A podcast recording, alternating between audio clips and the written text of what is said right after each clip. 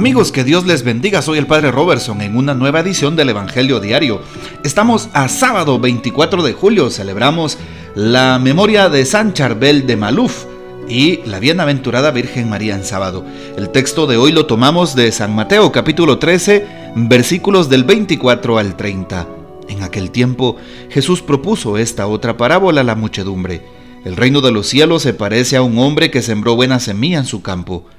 Pero mientras los trabajadores dormían, llegó un enemigo del dueño, sembró cizaña entre el trigo y se marchó.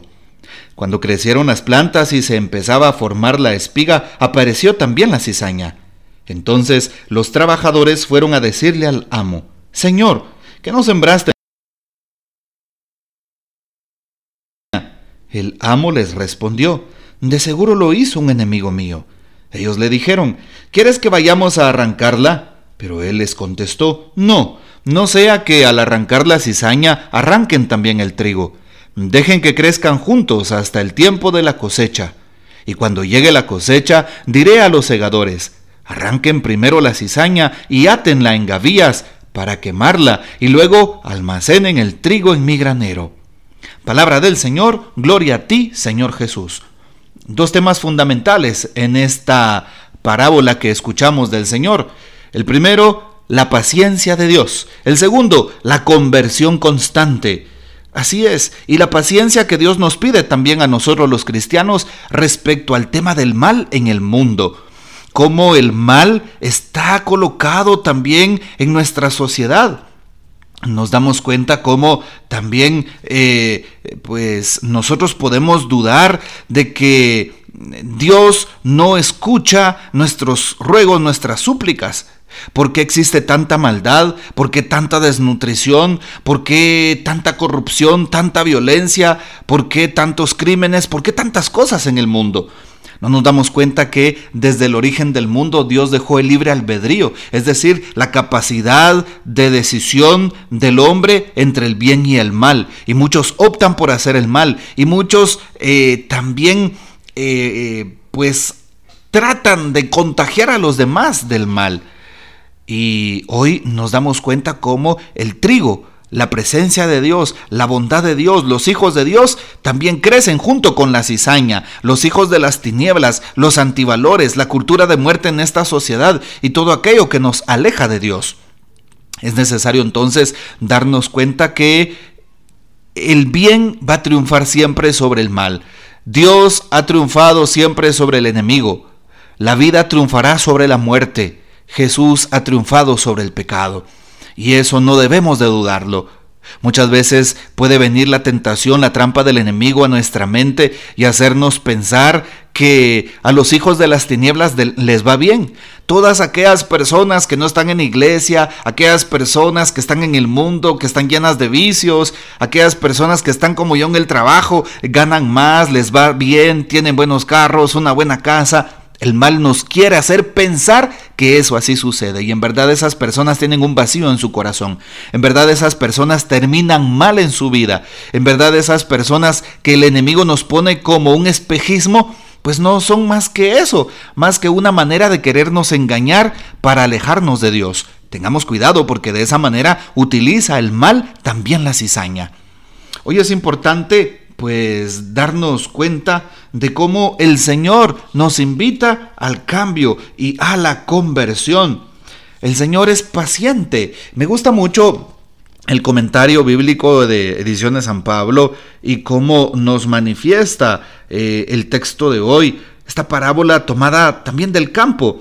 Sabemos que acabamos de hablar de el buen sembrador que riega las semillas y las semillas caen en diferentes terrenos.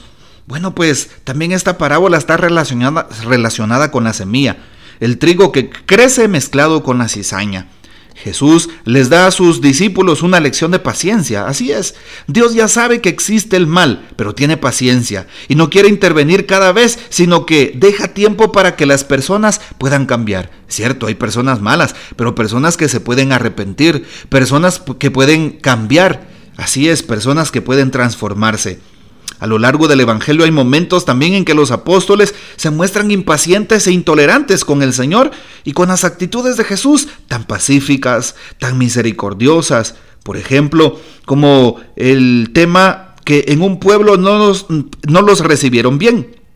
Los apóstoles le dicen, Maestro, ¿quieres que hagamos bajar fuego del cielo para que los devore? Evidentemente Jesús se opone a esto o a esta acción peligrosa.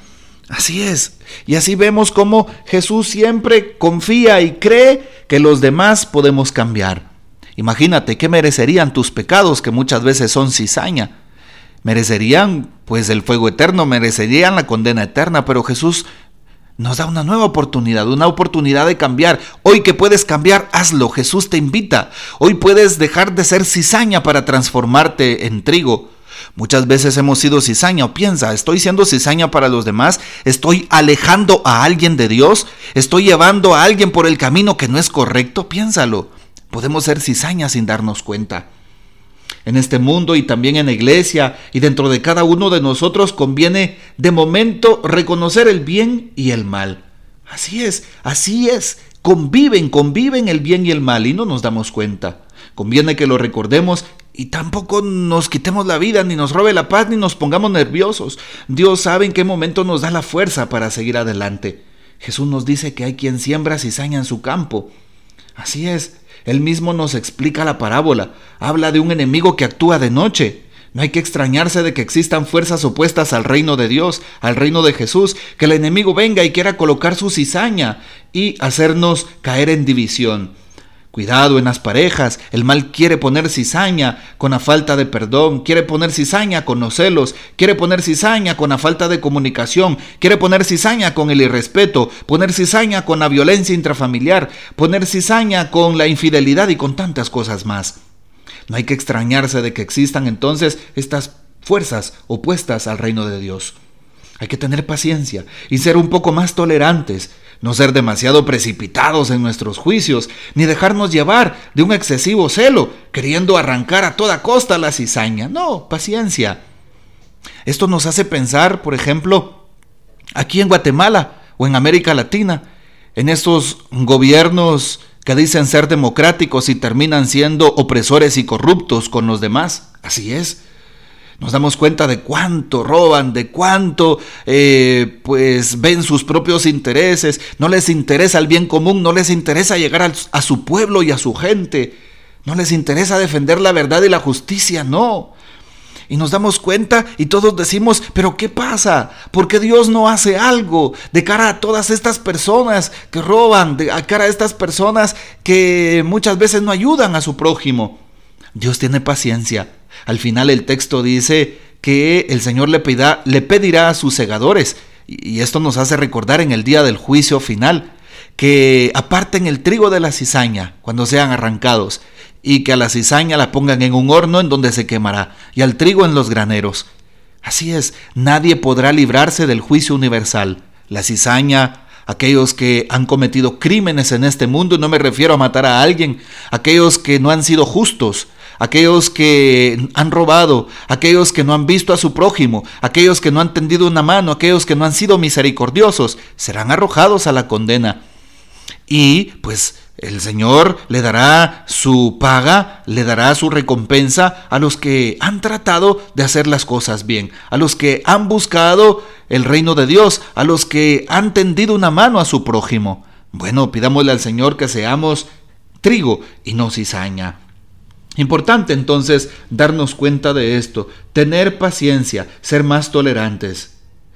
Sí, y el mal y el escándalo en el mundo, eh, y el mal que pueden hacer los malos en la comunidad, como lo acabamos de decir, no es que Jesús nos invite a no luchar contra el mal, o que no nos advierta que hemos de saber discernir lo que es trigo y lo que es cizaña, lo que es bueno y lo que es malo, lo que son ovejas y lo que son lobos sino que nos avisa que no seamos impacientes, que no condenemos ni tomemos la justicia por nuestra propia mano. En su momento Dios actuará. Así es. Dios tarda pero no olvida, dice un dicho popular. Sigamos luchando por la verdad, por la justicia, por el bien, seamos trigo para los demás, pan partido para los demás. Así es, Dios seguirá dándonos fuerza para luchar contra el mal y Él seguirá proveyendo. Dejémosle a Dios actuar también como Dios que actúe cuando Él crea conveniente y cuando nuestras almas lo necesiten. llegará el tiempo de la ciega, llegará el tiempo en que seamos todos juzgados, y esa es nuestra esperanza. mientras tanto, luchemos por la justicia y por la verdad, por el bien común, por la paz, por ser mejores personas en este mundo. Por tanto, no nos ponemos en una actitud de queja continua ni, ni de condena sistemática de los demás buscando una comunidad perfecta y elitista. O como los fariseos que se creían los perfectos, juzgando a los demás de que eran distintos. No, Dios no es ciego. Dios ve el mal, ve a los malos, pero tiene paciencia. Todo tiene su tiempo. Jesús come con los pecadores y publicanos y consigue a veces su conversión. Recordemos eso.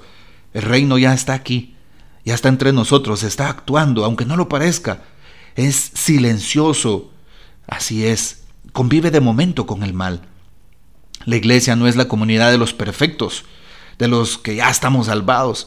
Es una comunidad de los que vamos haciendo camino y buscando la salvación, de los que estamos luchando contra el mal en nosotros mismos y en el mundo. Pidámosle al Señor que nos dé fuerzas para luchar contra nuestras propias cizañas y no te extrañes de que en algún momento el mal te haga caer y te sientas cizaña. Levántate y sigue adelante, trata de ser trigo, trata de cambiar. El Señor te da esa oportunidad. Que el Señor nos dé la gracia de estar con Él. Que el Señor nos bendiga. Que María Santísima nos guarde y siga siendo nuestro modelo a seguir. Así es, para seguir a Jesús y llegar al reino y que siempre gocemos de la fiel custodia de San José. Les invito a seguir compartiendo este audio. Que Dios les bendiga y hasta mañana.